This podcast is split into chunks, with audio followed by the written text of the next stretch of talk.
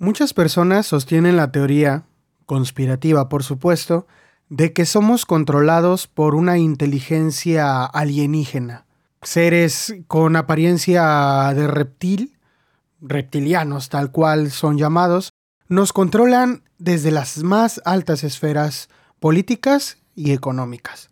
Estos seres obviamente están entre nosotros desde hace muchísimo tiempo y ni siquiera nos hemos dado cuenta de qué tan grandes son los brazos que nos están controlando, utilizando los medios de comunicación, el sistema comercial y político para englobar todos y cada uno de los aspectos de nuestra vida, mantenernos controlados y quizá utilizarnos, no sé si como mano de obra, como alimento o pues solamente mantener control del planeta por el simple placer de mantener el control del planeta. En fin, imagínate que un día, por azares del destino, tú puedes ver la diferencia entre los humanos y estos seres reptilianos.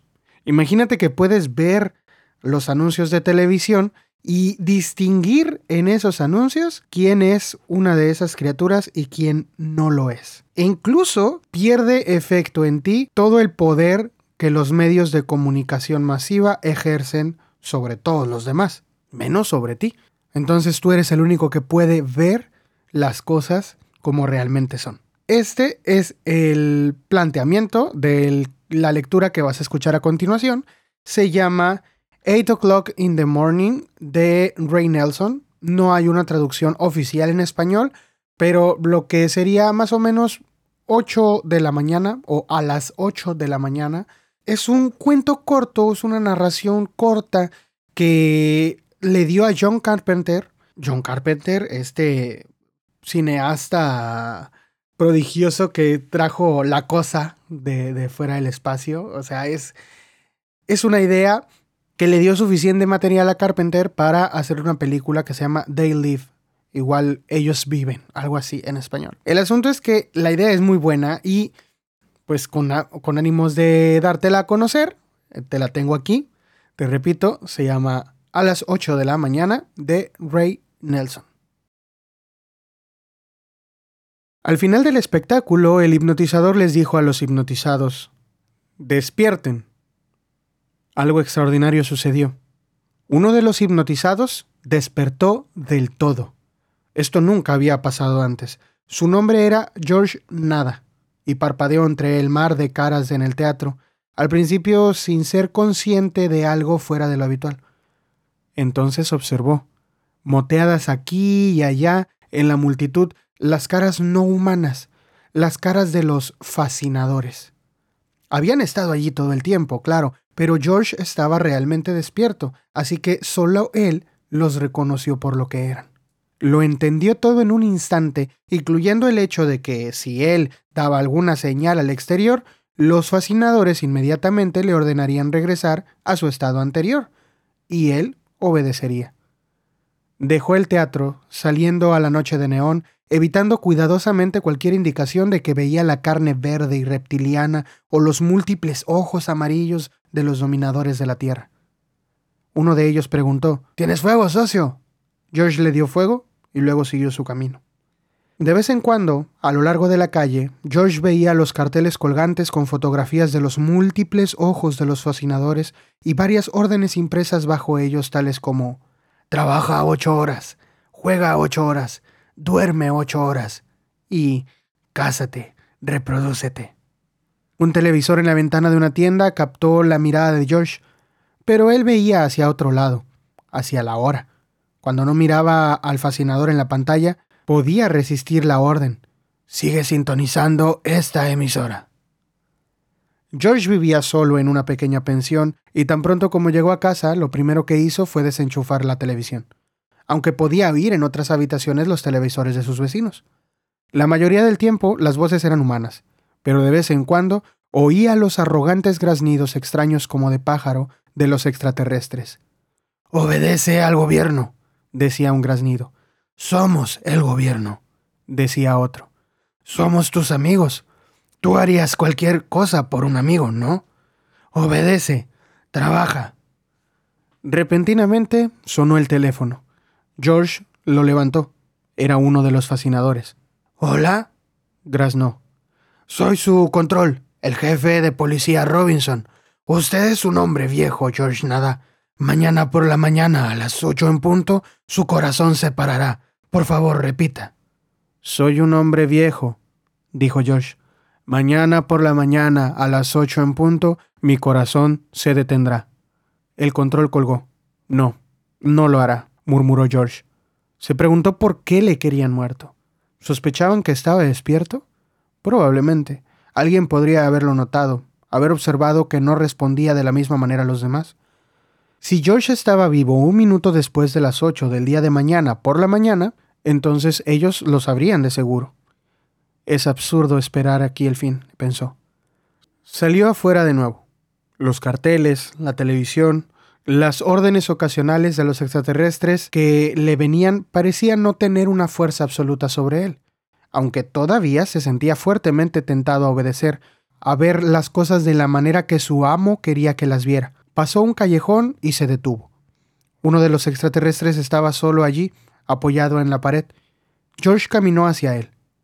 Sigue tu camino, gruñó la cosa, enfocando sus letales ojos en George. George sintió vacilar su autodominio.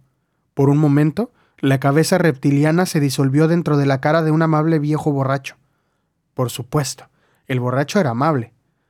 George cogió un ladrillo y lo estrelló contra la cabeza del viejo borracho con toda su fuerza. Por un momento, la imagen se emborronó, luego la sangre azul verdosa salió de la cara y el lagarto cayó, encogiéndose y retorciéndose. Un momento después, estaba muerto. George arrastró el cuerpo dentro de las sombras y lo tanteó. Había una pequeña radio en su bolsillo, un cuchillo curiosamente tallado y un tenedor en el otro. La pequeña radio decía algo en un idioma incomprensible. George la puso al lado del cuerpo, pero se quedó con los utensilios de comer. Posiblemente no pueda escapar, pensó George. ¿Por qué combatirlos? Pero quizá él sí podía. ¿Qué tal si podía despertar a otros? Valía la pena intentarlo. Caminó doce manzanas hacia el apartamento de su novia, Lil, y llamó a la puerta. Ella salió a su encuentro en Albornoz. Quiero que despiertes, dijo él. Estoy despierta, dijo ella. Ven, entra.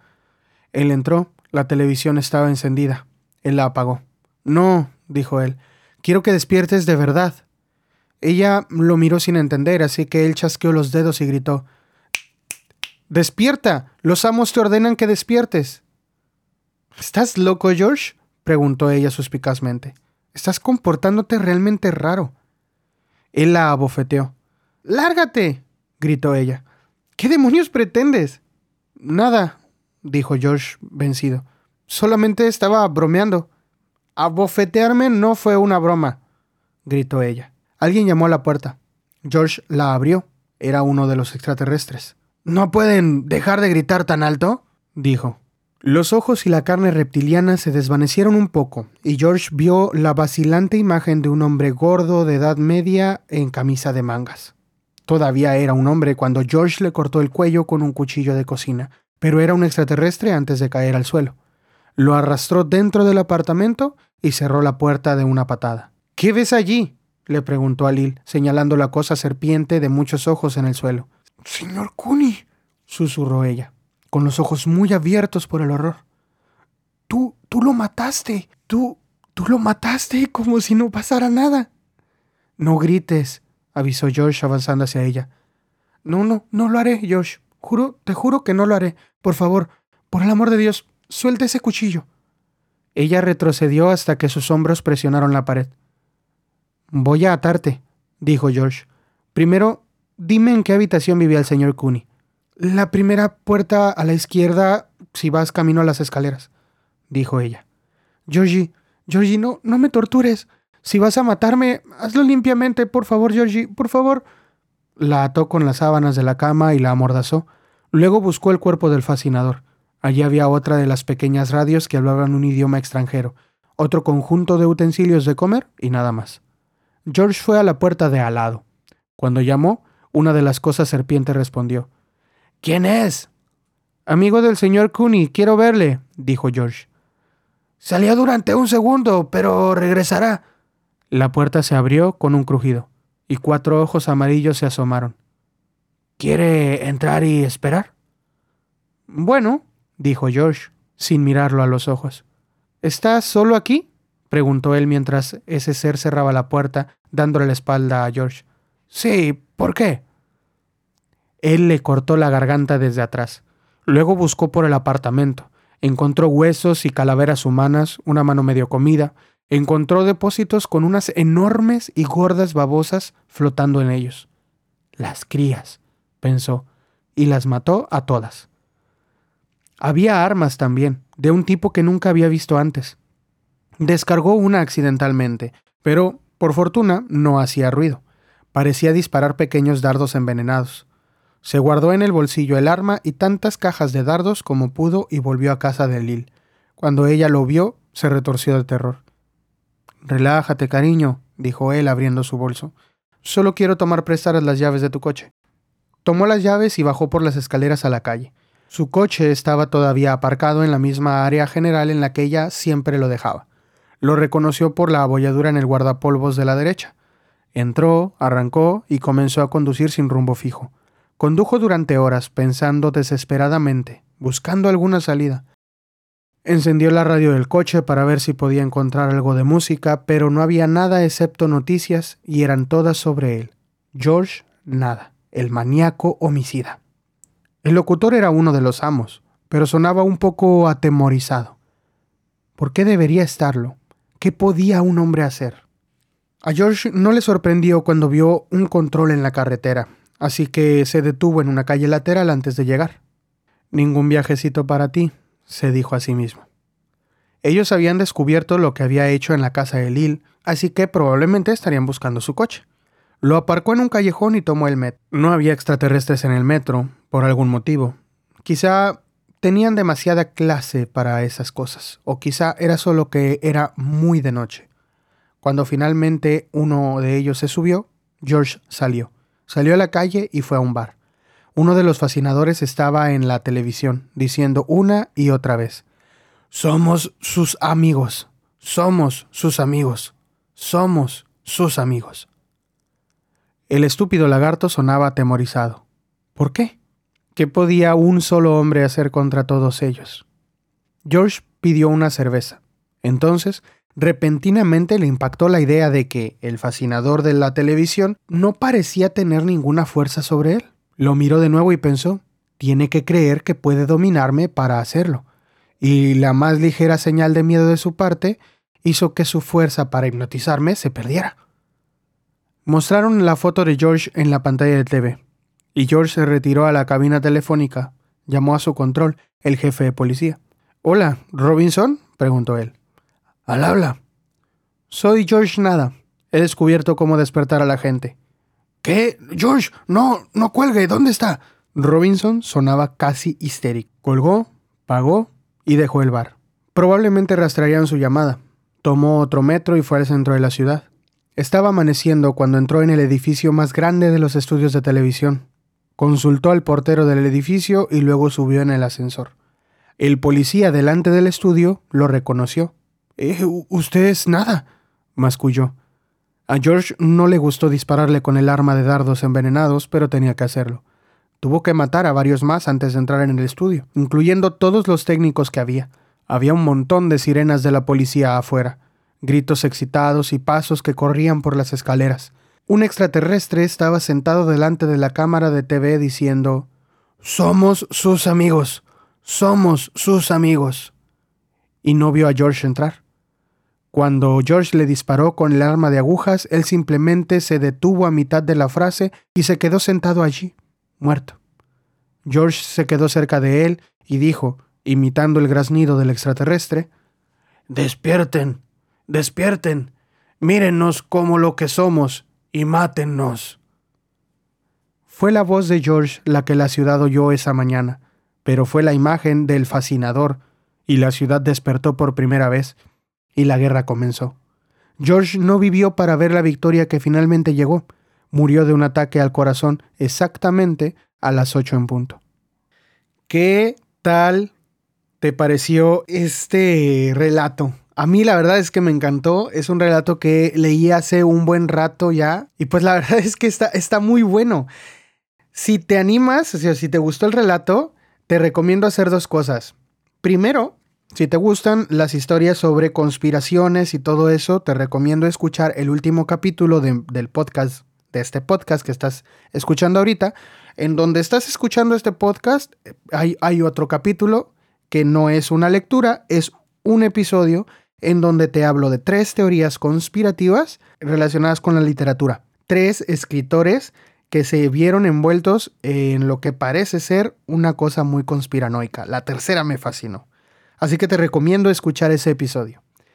Otra cosa que te recomiendo hacer si te gustó esta lectura es que veas la película de John Carpenter, They Live. Está por ahí en YouTube en español, así que la puedes revisar ahorita mismo. Y si tienes alguna queja sobre el contenido o sobre la calidad del contenido que, que, te estoy dando en este momento, si no te gustó cómo leía algo, si no te... En general, si te parece que esto es poco profesional, te quiero recordar que pues esto lo hago totalmente de manera amateur, así que pues puedes hacer dos cosas. La primera, ve y paga por un servicio de audiolibros. Ve y hazlo, ve y gasta tu dinero, porque estás escuchando cosas gratis que quieres que suenen profesionales. Ahora, si quieres que esto que sale gratis lo, lo escuches como en calidad de profesional, puedes ayudarme, puedes compartir el material, puedes quizá hacer que llegue a más personas y así pues yo quizá pueda conseguir algún patrocinador que me ayude a profesionalizar esta cosa. en fin, bueno, eso fue todo por hoy. Yo, yo me voy, pues nos escuchamos la siguiente vez que le piques allí en Play.